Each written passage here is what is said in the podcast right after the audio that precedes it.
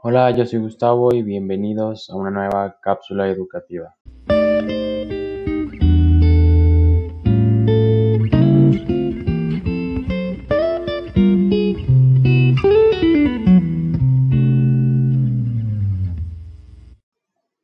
Bueno, el día de hoy les hablaré sobre un tema que creo que es importante porque todos los alumnos en algún momento llegan a tener estrés, ya sea por la escuela o por algún mal momento que están pasando.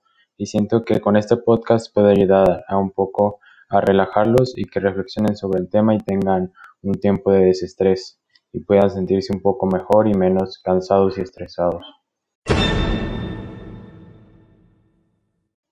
Bueno, primero que todo, ¿qué es el estrés académico? Bueno, el estrés académico es un proceso sistémico de carácter adaptativo y esencialmente psicológico, y que se presenta cuando un alumno en contextos escolares se ve sometido a una serie de demandas que bajo la valoración del propio alumno son consideradas, son consideradas estresantes y provocan un desequilibrio sistémico que manifiesta en una serie de síntomas que obligan al alumno a realizar acciones de afrontamiento para restaurar el equilibrio sistémico. Bueno, existe una estrategia y les explicaré su estructura que consta en tres etapas para diagnosticar el estrés. La primera etapa es el diagnóstico de necesidades. El objetivo es determinar los posibles estimuladores de estrés académico que resulten amenazas para la presentación del contenido estadístico. La segunda etapa es, la planificación. Su objetivo es proyectar el desarrollo del proceso docente educativo de la estadística sobre la base de la incidencia de los estimuladores de estrés. Y la tercera etapa y última es la ejecución. Su objetivo es evaluar la implementación del uso de técnicas participativas al sistema de tareas docentes previstas para el proceso del docente educativo en la estadística. Con el método que acabo de explicarles, podemos identificar las causas de estrés y de ahí sacar estrategias donde puedas ayudarte a reducir el estrés. Pero siempre tendrás estrés y quieras o no, lo mejor es identificarlo y saber tratarlo.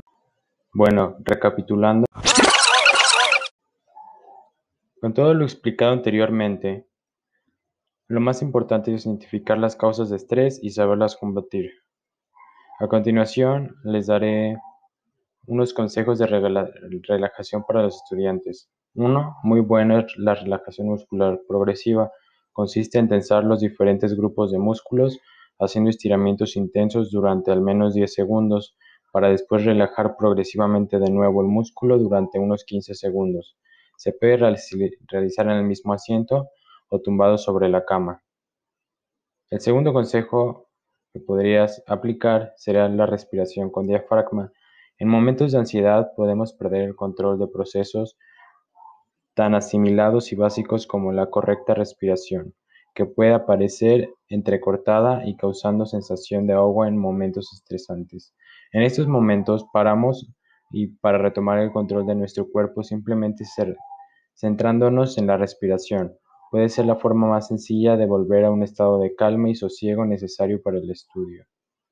El último consejo que les puedo dar es hacer, hacer deporte, ah, es el deporte en general, de igual manera que la yoga sirve para desconectar del estudio, destensando los músculos. El deporte activo es muy útil para liberar endorfinas que actúan como potentes desestresantes. Bueno, ya para cerrar, Solamente quiero decirles y hacerles hincapié sobre que el estrés siempre lo podremos encontrar en la escuela, pero sabiendo cómo tratarlo e identificándolo podemos salir adelante y hacer que nuestras clases sean menos estresantes y sea lo mejor posible para nosotros. Bueno, espero que les haya gustado este podcast y nos vemos en la siguiente.